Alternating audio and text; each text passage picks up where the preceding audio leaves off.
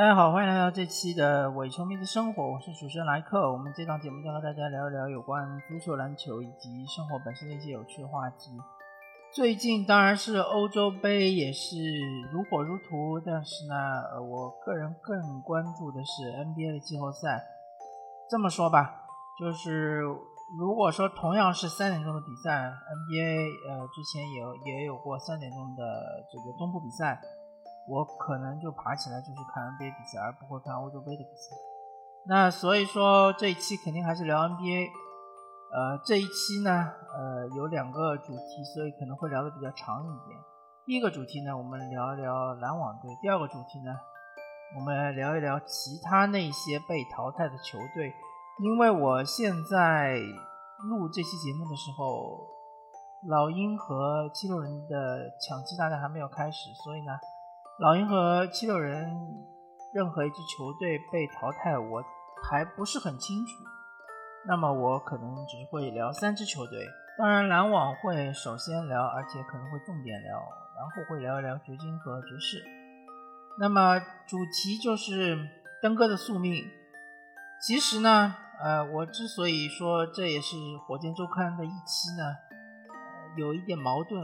其实跟我个人对于篮网队的个人情感也有一些关系，因为詹姆斯哈登不管怎么说也算是火箭队队史上除了奥拉朱旺之外的队史第二人，因为奥拉朱旺毕竟带领火箭队拿到了两个总冠军，那么登哥无论如何从成绩上来说应该是无法超越奥拉朱旺的，至少从情感上来说，对于休斯顿的球迷来说应该是无法超越奥拉朱旺。但是登哥把他最好的一段时间留在了火箭，虽然他离开的方式不太体面，那其实不管怎么说，登哥对我个人来说就像是分手的情侣，虽然说呃他已经不再和你在一起，但是呢对他还是比较关注的，更何况火箭队。现在的情况大家也比较了解嘛，就是还是处于一个摆烂的形式，除非今年能够拿到状元。那拿到状元的话，明年如果再折腾折腾，等下个赛季如果再呃想办法把沃尔送走，那么可能可以进个季后赛什么的。但是离夺冠或者说一个争冠集团的话，还非常非常的遥远。那么火箭先不聊了吧，还是聊聊登哥，呃。我很难说我是一个铁杆篮篮网球迷，因为我个人对于杜兰特也好，对于欧文也好，并没有那么深的感情。其实对于登哥相对来说感情深一点。但是呢，呃，比较起这个微博大神姚烨啊，姚烨之前是一直写火箭队的就评论的一位大神，他现在转战微博，呃，比起他。是直接跟着登哥去成为了篮网队的球迷来说，我个人是没有办法做到这一点。嗯，我还是一个火箭球迷，只不过因为现在季后赛并没有火箭的身影，所以我会更关注登哥，更关注篮网。那么还是回到篮网，篮网的结局大家已经知道了，他最终是三比四输给了雄鹿，倒在了东部半决赛。那么出现这样的结果来说。呃，首先最重要的原因肯定就是伤病。首先是登哥第一场比赛打了五十几秒，然后就腿筋拉伤，缺席了第一、第二、第三、第四这四场比赛，然后第五场是火线复出。凯瑞欧文呢是在第四场比赛中，呃，由于崴脚，然后是呃后面的比赛全部就报销，可以说是赛季报销吧，因为后面其实篮网就已经没有比赛了。所以其实是卡文杜兰特一个人，呃，带着怎么说呢？其实阵容不算特别差的这样的情况下去对抗，呃，雄鹿三巨头。虽然雄鹿这三巨头和篮网三巨头成色还是有一些区别的，但毕竟你是单巨头对三巨头，所以呢，呃，篮网队的失败其实也不算是非常的意料之外的事儿。或者说，如果在这个系列赛开始之前，有人告诉你，哈登可能整个系列赛只有最后三场会复出，而且最后三场是拖着一条伤腿在打。欧文只能打四场，而第四而且第四场他只打了半场比赛。那么在这种情况下，可能更多人会判断雄鹿队应该会晋级。更何况，其实，在三巨头见荒的情况下，也有将近大概三成到四成的人会判断雄鹿会晋级。所以呢，呃，这个结果并不算特别意外。那么出现这个结果，首先可能是要呃归结于伤病的原因，因为伤病。我个人认为啊，伤病很大的是一个运气的成分。像欧文这个受伤，呃，很难说。我个人不太想要怪罪到字母哥，因为他，应该是没有这种伤害对方球员的这种意思或者主观的意愿。因为大家可以想象一下，整个 NBA 联盟大概就两百多个球员，这两百多个球员之间呢？更多的其实像是一个各个不同部门的同事之间的关系，而不是那种你死我活的竞争者之间的关系。所以呢，呃，大家抬头不见低头见，甚至于很多情况下，如果大家仔细观察的话，在尤其在常规赛期间，这个罚球的时候呢，呃，站在两边就是呃，除了罚球队员本身，站在两边的，就是互相交叉站的。不同的球队之间的队员，他们也会聊两句，对吧？或者说说说笑笑，聊聊家常之类的。其实，所以呢，我个人太相信字母哥是一个恶意的行为，那只能说是一个运气不好。再加上哈登本身也是嘛，这个腿筋拉伤，因为他之前就是因为腿筋的伤势，已经休息了二十几场，然后没想到还是遇到这样的问题，而且哈登。在上个赛季常规赛期间，是我我个人觉得他应该是整个职业生涯里面打的最少场次的常规赛，或者说打的呃这个比例是最少的一个常规赛，所以很难说哈登是由于这个太太过劳累，或者是由于疲劳的因素导致他的受伤，呃很难归结在这个原因上面。所以呢，哈登也好，欧文也好，这两个超级巨星他们的伤病。呃很大程度上是由于这个运气，你更加不能怪罪于凯文杜兰特了，对吧？KD 他真的已经是倾其所有，而且我个人观察，我感觉 KD 其实效率最高的情况应该是他打无球，其实和呃这个库里是很像很像的。KD 和库里虽然说两个人的身形完全不一样，打法其实是有很大的相同点的。都是无球的效率更高，而且在无球端的这个呃，对于球队进攻的加成更更大。因为大家其实都已经习惯了说库有引力，库有引力，KD 其实也一样的，他有凯文引力，完全没有问题。因为他一旦是在做一些无球掩护，然后是。呃，在底线溜底线之之类的，也会呃引起就是对方防守的混乱或者是包夹之类的，肯定会的。但是呢，这个就是季后赛这个系列赛，当欧文倒下那刻起，KD 就不得不承担起很大的一个持球的这样一个呃负担，而持球打不是凯文杜兰特最擅长的。啊，甚至于可以说是对他消耗最大的，而且是相对来说效率比较低的。所以说，当哈登回来了之后呢，其实球更多的是在哈登的手上，避免凯文杜兰特更多的拿球。但是呢，没办法，到了最后第四节关键时刻咬分的阶段，KD 还是要多打。那再说说角色球员吧，比如说像杰夫格林，对吧？你可能不能怪罪于他，因为他本身也是，我相信杰夫格林应该是带伤上阵。因为他之前在第一轮受伤了之后呢，本来是没有复出时间，没有复出表的，没有想到就是欧文受伤了之后，他就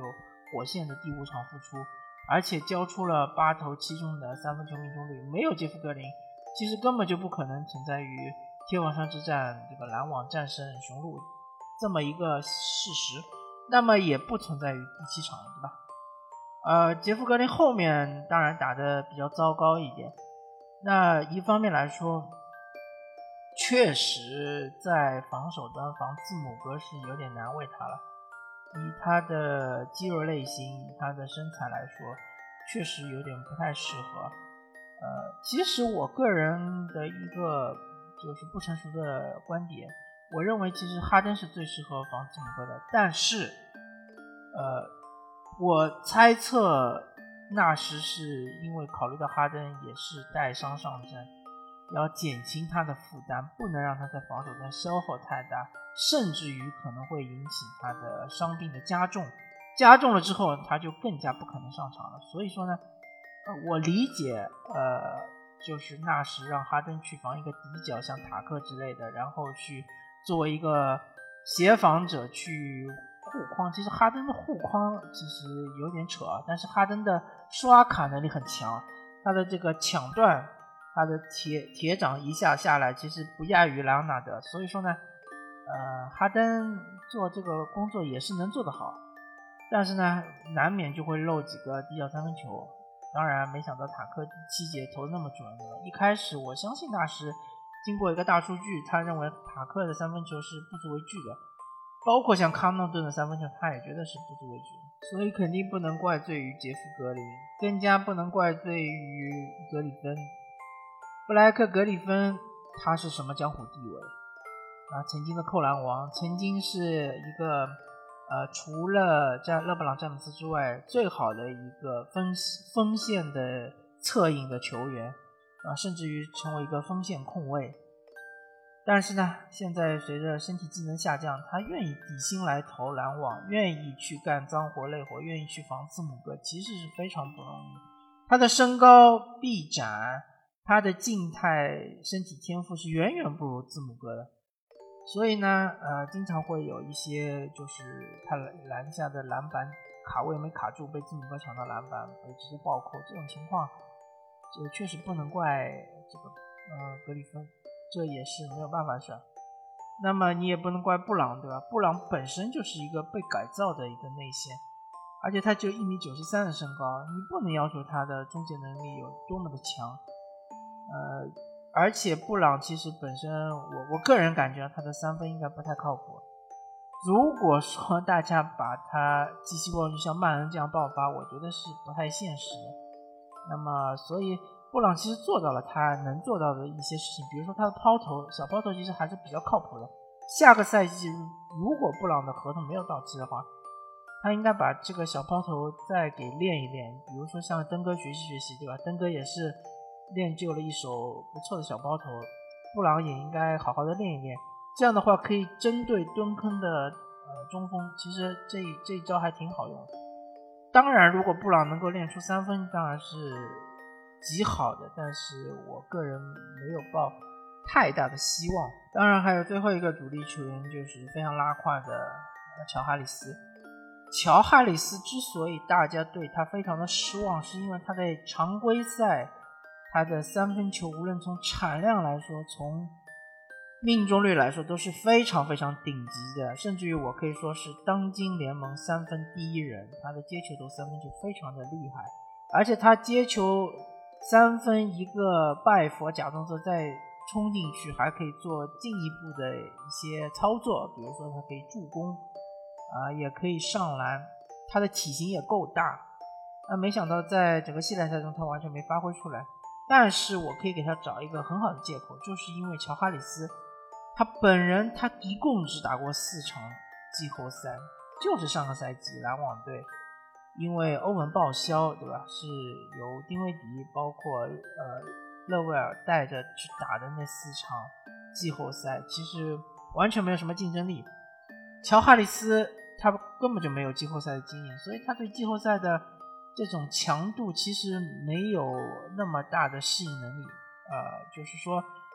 他完全没有适应季后赛的强度，完全没有适应季后赛的氛围，所以他就特别是像东部决赛这种剑拔弩张这种，呃，每一个回合都是咬着牙一下一下，呃，很非常勉强的把球打进，或者说打不进，大家都是像肉搏一样的这种比赛，我相信乔哈里斯是非常的不适应，所以其实。我相信，经过了今年的呃锻炼或者说淬炼之后，乔哈里斯在下个赛季再打季后赛，可能会比今年会更好一些。我觉得应该是给他一些信心，因为毕竟乔哈里斯是一个超级射手，手感是不会呃欺骗人的，也是不会背叛他的。下个赛季常规赛还是好好打，到了季后赛调整一下心态，然后打得更强硬一些，对吧？该上的篮就上，然后该投的球就投的坚决。呃，我相信乔哈里斯是整个篮网队不可或缺的一个非常重要的一个点，非常非常的重要。那然后呃。其他一些轮换球员，像是沙梅特啊，像是克拉克斯顿啊，也是非常重要的。虽然他们在东部半决赛几乎没有起到什么正面作用，但是大家要知道，整个常规赛是非常非常漫长的。那么漫长的常规赛，很难保证说所有的比赛都是由三巨头全力 carry，对吧？更何况杜兰特啊，呃，欧文啊，也很有可能是不打背打背靠背的，或者说杜兰特、欧文和。呃，詹姆斯哈登可能是选择性的打背靠背，那么像克拉克斯顿这种或者沙梅特这种，其实这两个人还是有所区别。沙梅特已经算是个老将了，沙梅特呃在某些情况下还是比较有用的，或者说他还是能够顶一顶这个就是轮换阵容的。克拉克斯顿是一个二年级新秀啊，而且他之前曾经有一段时间打得非常好，他的大防守是非常有特点，所以下个赛季其实要多用。呃，多用布朗顿、克拉克斯顿啊，当然这两个人的这个正好位置是重叠的，那没关系，把他们就是分开来用嘛，一个主力，一个替补。克拉克斯顿是应该多用的，嗯，因为克拉克斯顿这样一个新秀，你多给他机会，对吧？你正好是三巨头，也需要休息，多给他机会，然后多让他开发一些进攻的能力，多让他就是多打比赛之后呢，他对于防守的感觉也会比原来好很多。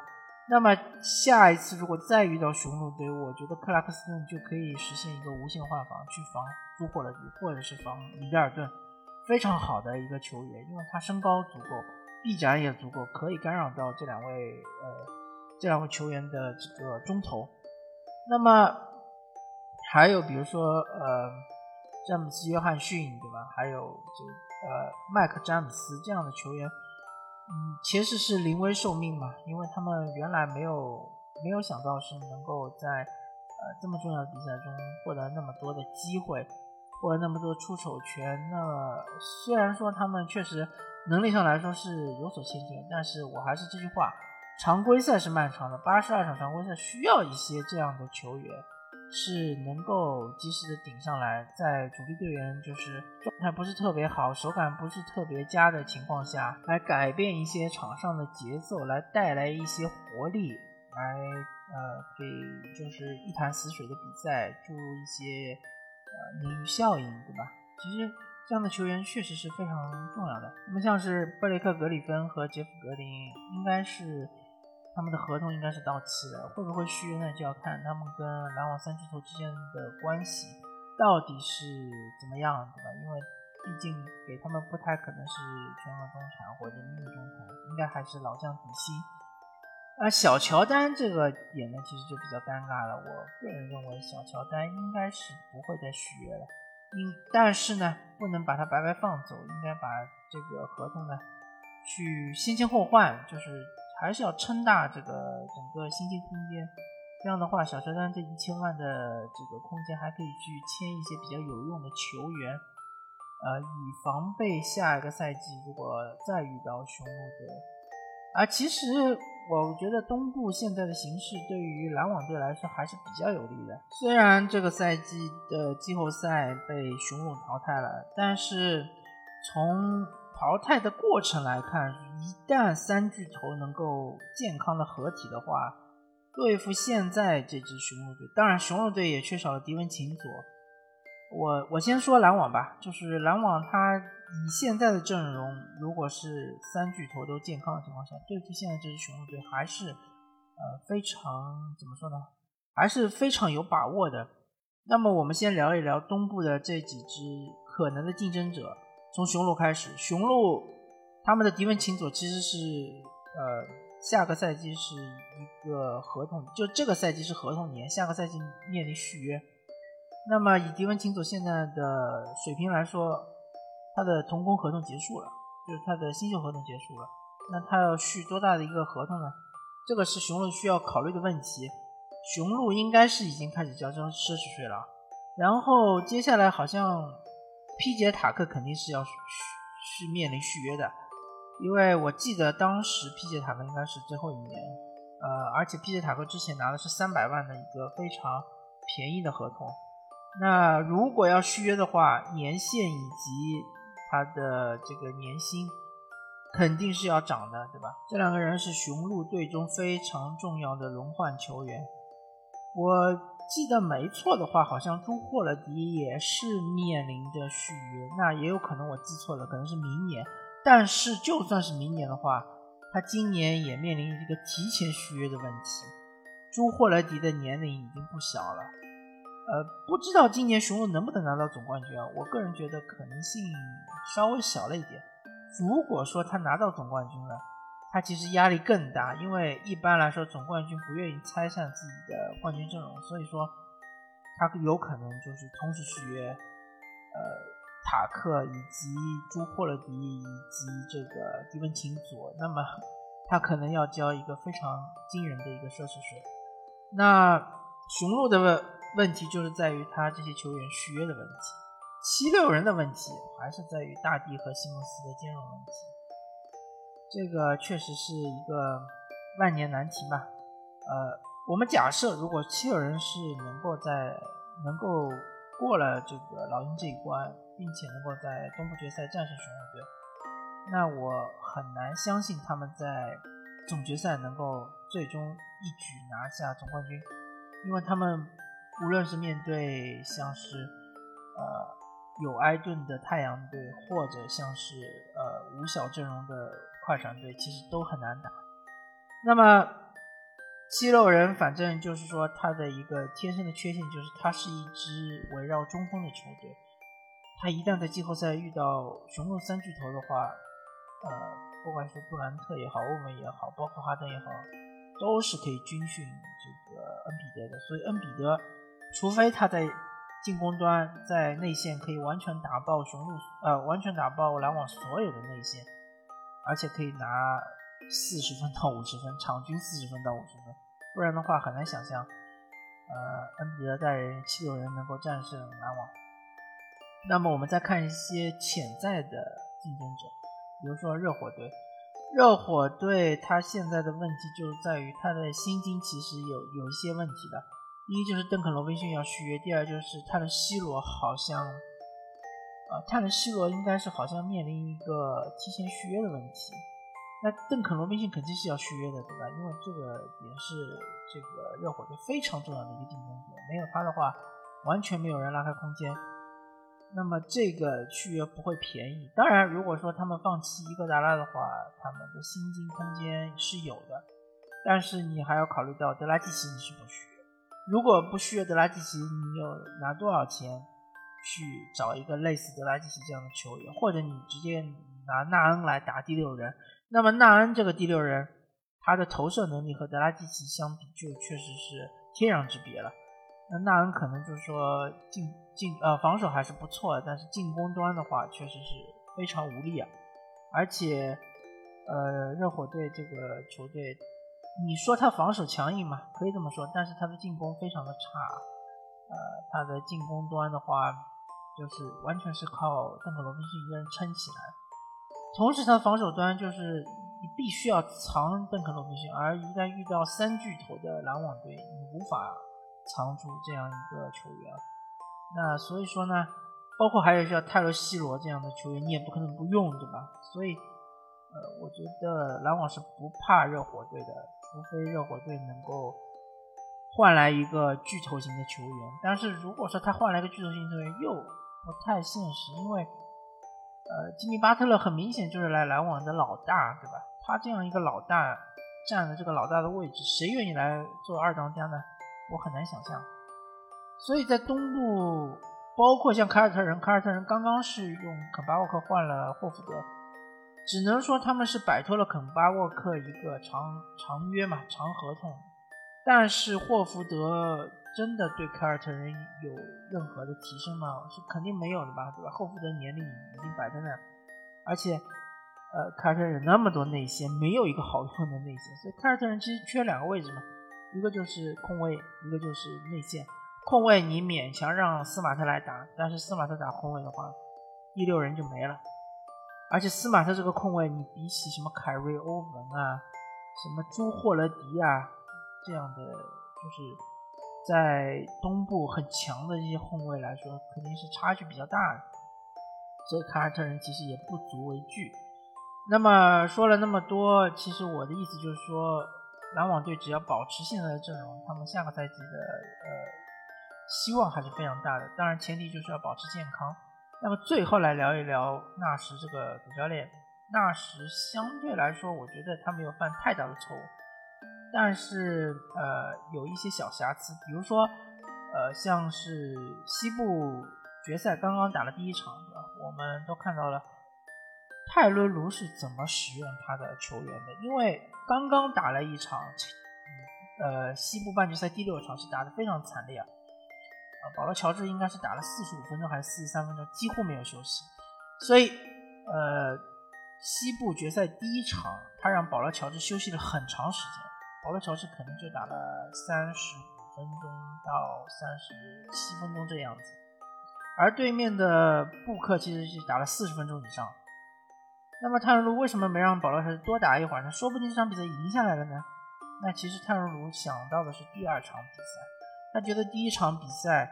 就算让保罗·乔治是就是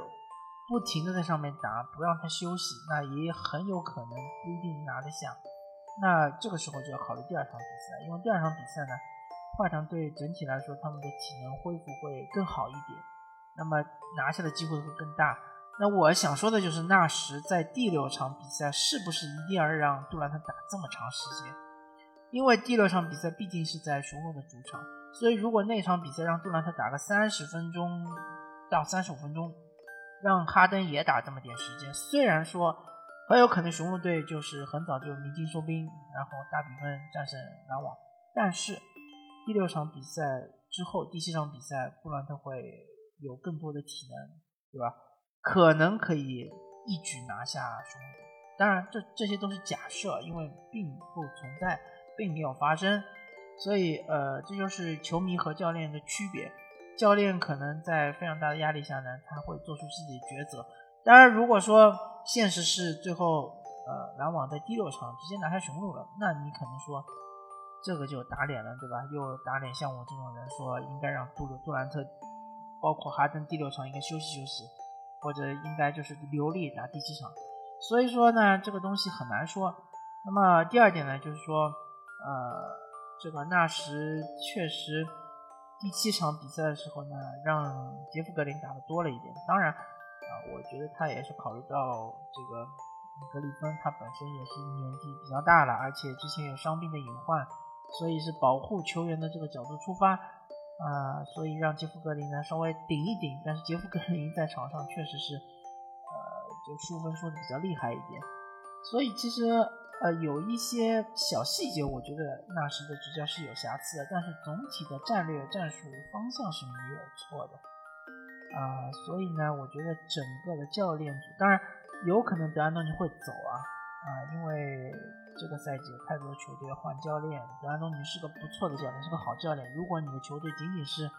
想要进入季后赛，那德安东尼是个很好的一个选择。所以德安东尼走了之后呢，纳什肯定需要再找一个进攻教练。但不管怎么说，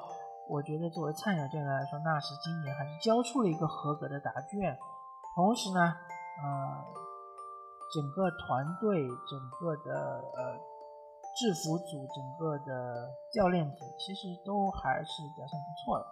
啊，篮网以现在这个阵容，如果继续保持下去呢？在东部称霸应该不是什么太大问题，当然就是说伤病啊，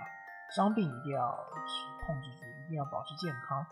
那接下来就是说能不能拿总冠军，就要看西部，看西部有没有一个超强的球队。比如说我随便举个例子，如果掘金打进总决赛，那么约老师这一点就是篮网无法解决的那一点，那这个时候就就要看是对攻到底怎么打了，对吧？因为你篮网队。你根本就没有大中锋，到时候你你说你敢用小乔丹吗？我觉得是不敢，而且下个赛季小乔丹是不是会留在球队还是个问题克拉克斯顿能防得住约老师吗？那肯定是不行的吧。那么有关篮网就聊到这里，接下去我们聊另外两支球队啊。其实掘金和爵士这两支球队可以说是一体两面的两支球队。这两支球队都是以大中锋作为他们的核心来建队的，或者是建队基石。有很多人不认可说戈贝尔不是爵士队的建队基石，但是请大家注意，如果说没有戈贝尔的话，以爵士这种纸糊的外线防守的能力，内线绝对比被大多数球队会突爆，突爆了之后。你完全是没有任何的防守能力，所以说戈贝尔可以说是防守端的约基奇，而约基奇可以说是进攻端的戈贝尔。那么先说掘金，掘金这支球队呢，呃，是以约基奇约老师的超强的进攻能力作为一个呃他们的赢球的一个保证。岳老师他有各种的这个得分手段，包括是经济独立的中投，包括是。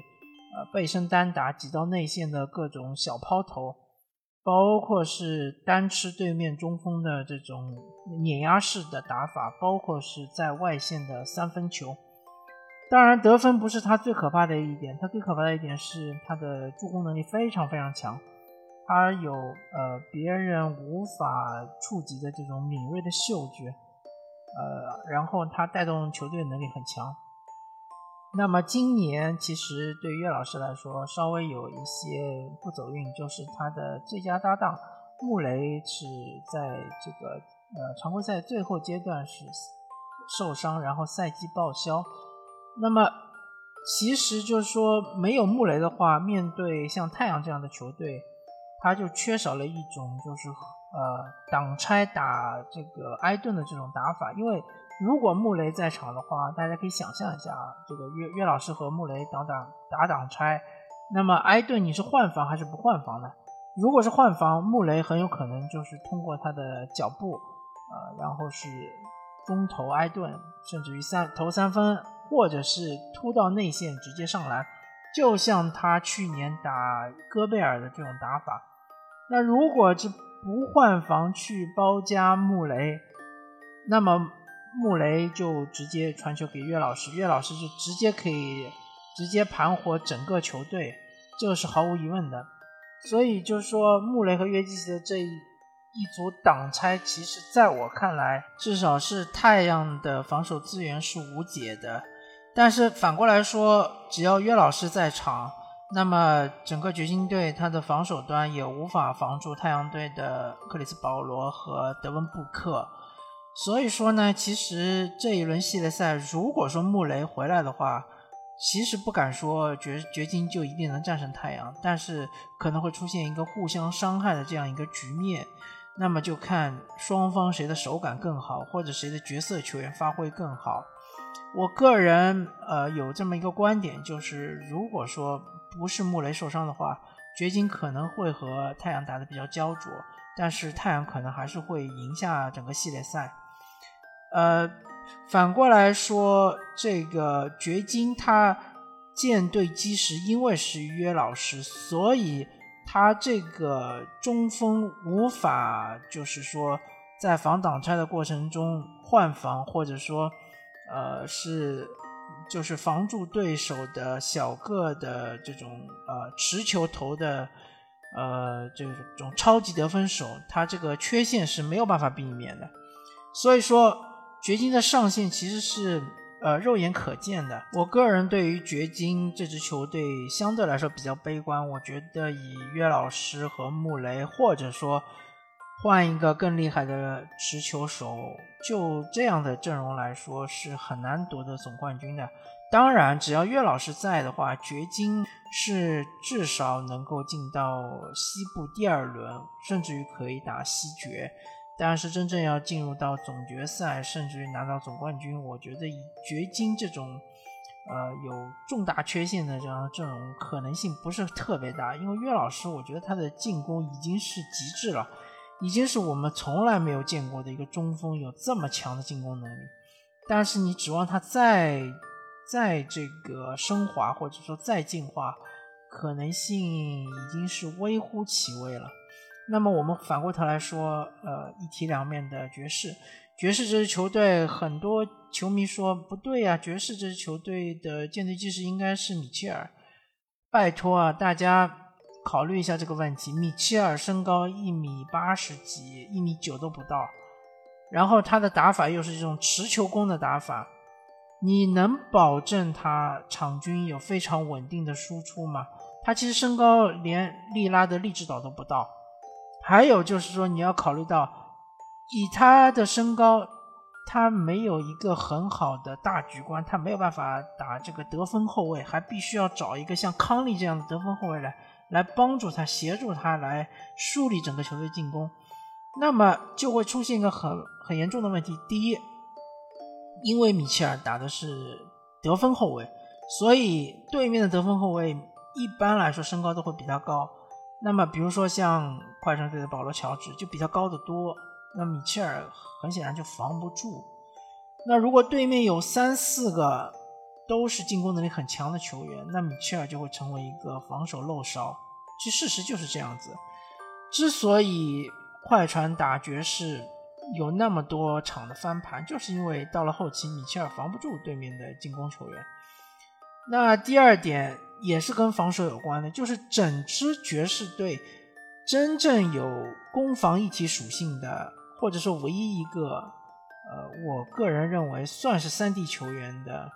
只有罗伊斯奥尼尔，而罗伊斯奥尼尔的身高连两米都不到。那么。他这样一个防守队员，他只能防对面的。理论上来说，他其实只能防对面的一个轻型的前锋，像莱纳德、泡椒这种重型前锋，他根本就防不住。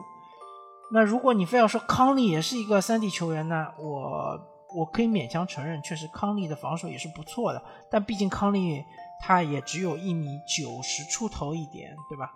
他也是一个控卫。他不可能说摇摆到很高的位置去防对面的四号位，比如说像对面小莫里斯，康利肯定是防不住的。所以爵士这支球队，他外线防守其实是非常吃紧的，所以他能够拿到这么好的战绩，他能够以西部第一进入季后赛，甚至他能够过第一轮灰熊这一关，全部要拜呃戈贝尔所赐，因为戈贝尔在内线一柱擎天。他在内线一站之后，所有的球员突进来都要绕着走。你看莫兰特已经碰壁了吧，对吧？进来之后想隔扣戈贝尔，被戈贝尔封盖，或者说干扰。那么你不能因为最后一场，呃，快船对爵士的第六场，呃，快船那么多小个球员突到内线，对戈贝尔这个，呃，就是命中率那么高，对吧？不能因为仅仅一场比赛的表现就否定戈贝尔整个赛季的付出，否定戈贝尔在整个联盟中他的树立起来的一个形象就是，呃，埃菲尔铁塔就是内线呃一个屏障，所有的球员进入爵士内线看到戈贝尔都要思量思量，都要考量一下自己是不是有这个能力去跨越戈贝尔去把这个球放进，所以说。爵士队绝对是一支围绕中锋建立的球队，那么它的局限性也就在于，一旦遇到五小阵容，像快船这种的球队，呃，你不上戈贝尔，你内线就会被突爆，对吧？你上费沃斯，大家已经看到了，在这个快船对爵士的比赛中，一旦费沃斯上场，保罗乔治就频频的向内线突破，费沃斯根本就护不了框。那你上了戈贝尔。那么就看到最后两场比赛，之所以爵士是，呃，先输两场后赢四场，特别尤其是最后两场没有卡哇伊的比赛，之所以快船能战胜爵士，就是因为戈贝尔这一点，呃，防出来还是比较尴尬，因为他这个脚步肯定是没有锋线球员甚至于后卫这么快，对吧？一旦他扑的太大的话，很容易被对方一个拜佛给过掉，过掉之后内线完全就是呃城门大开。而且，其实大家不要看第一场比赛，戈贝尔最后是一个封盖，然后是呃收下比赛啊。其实这个动作是非常危险的。嗯，其实小莫里斯他没有就是非常冷静的，因为戈贝尔起跳了之后去造一个外线三分犯规，很容易的。呃，大家看比赛多的话，看什么特雷杨啊、哈登啊，包括像恩比德啊，经常做这种就是骗犯规。当然，这个骗犯规，我个人是一个比较中性的一种说法，不是说非常厌恶这种打法。其实就是说，你不能，你做防守队员不能起跳啊，不能把你的根给呃，就是不不能暴露自己的重心，对吧？不能呃造。就是让对方有一个造犯规的这样一个机会，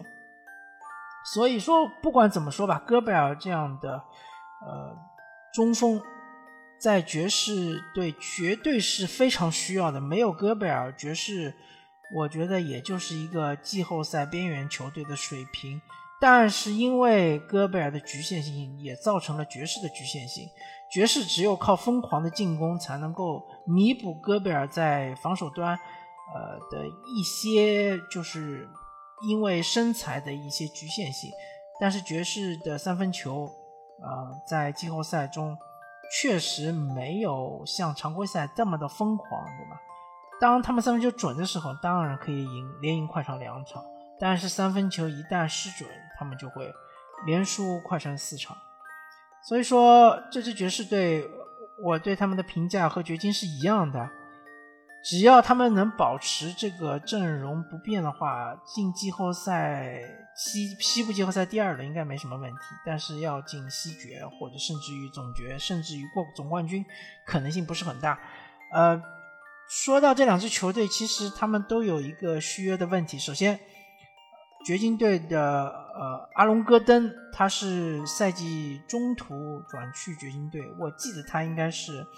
呃呃，合同年，那么这个合同到底是签多少，对吧？这个其实挺考验管理层的，而且阿隆戈登愿不愿意以一个比较低的薪水留在掘金，这也是一个问题。因为上个赛季的杰米格兰特，他就是因为对于薪水的不满意，所以离开了掘金。而掘金当时呃要到格兰特的话，其实是付出了一个首轮签，所以其实掘金是白白浪费了一个首轮签。而仅仅使用了杰米格兰特半个赛季，我相信他们应该不会重蹈覆辙，应该不会再让阿隆戈登就这样白白离开。但是这个代价不会是非常小。然后还有他们的小波特，应该也是面临提前续约的问题。其实掘金这支球队的薪水薪金空间是有点问题的，因为他们有三位球员。我个人估计应该都是会拿到顶薪，一个就是贾马尔·穆雷，一个就是约基奇，这两个就是毫无疑问嘛，没有任何的怀疑。那么第三个应该就是小波特，如果小波特不给他开顶薪的话，那么其他球队应该会给他开顶薪。所以掘金为了留下小波特，肯定会给他开个顶薪。那么三位球员有开出顶薪这个条款的话，其实是把整个球队的薪金空间给锁死了。还有就是下个赛季，米尔萨普他也是应该面临一个续约的问题。米尔萨普作为一个老将嘛，他愿不愿意以底薪留下来，这也是一个问题。所以掘金相对来说，呃，下个赛季其实制服组的工作还是比较多的。那么聊聊爵士，爵士最大的一个不确定性就是康利，麦康利这个赛季拿到的薪水是三千万。然后下个赛季米切尔又要续约，米切尔肯定是一个超级顶薪的续约。然后麦康利呢？麦康利下个赛季他到底能够签到多大的合同？我相信三千万可能不会特别大了吧，不可能性不会特别大，但是两千多万可能还是要的啊，因为以麦康利现在的状态，以他的水准来说。有其他球队应该会给他开出一个至少两千万以上的合同，可能合同的期限不会特别长，但是，呃，爵士队想要留下麦康利的话，确实是要，呃，要使用比较多的薪金空间。那么，米切尔一个顶薪，呃，戈贝尔一个顶薪，对吧？两个顶薪去掉了之后，像他们的博格丹。博格丹好像应该也是处于一个即将续约的状态，英格尔斯应该也是呃这个赛季合同到期。那么以英格尔斯现在的水平来说，我觉得一千万以上的薪金应该是没问题的。但是因为英格尔斯在爵士也打了很多年嘛，可能对爵士的感情比较深，有可能愿意牺牲一定的这个自己的收入，对吧？可能以老将底薪，呃，回到爵士也不一定。但是如果说这些球员他们都以一个实际的价格来，呃，续约爵士的话，我觉得爵士的至少要开始交奢侈税了。然后交奢侈税的话，对于他们的引援也好，对于他们的补强也好，其实是非限制非常大的。呃，米切尔的这个上限其实就在那儿，就是米切尔他可以得分，甚至可以在一场比赛得五十分，但你不可能要是他场场得五十分，他可以做到场场得三十五分以上，但是他没有办法串联球队，没有办法让所有的人都融入进攻，让让。戈贝尔吃饼吃到爆，他的这个能力和像是利拉德、詹姆斯哈登，包括克里斯保罗、包括德文布克都差距很大，所以大家不要高估米切尔。呃，当然爵士以他的市场来说，无法吸引到比米切尔更更强的球星，这是肯定的。那么最后，其实我本来。原来计划是不聊这个七六人的，但是没想到，呃，因为我之前刚看完比赛，七六人被老鹰淘汰，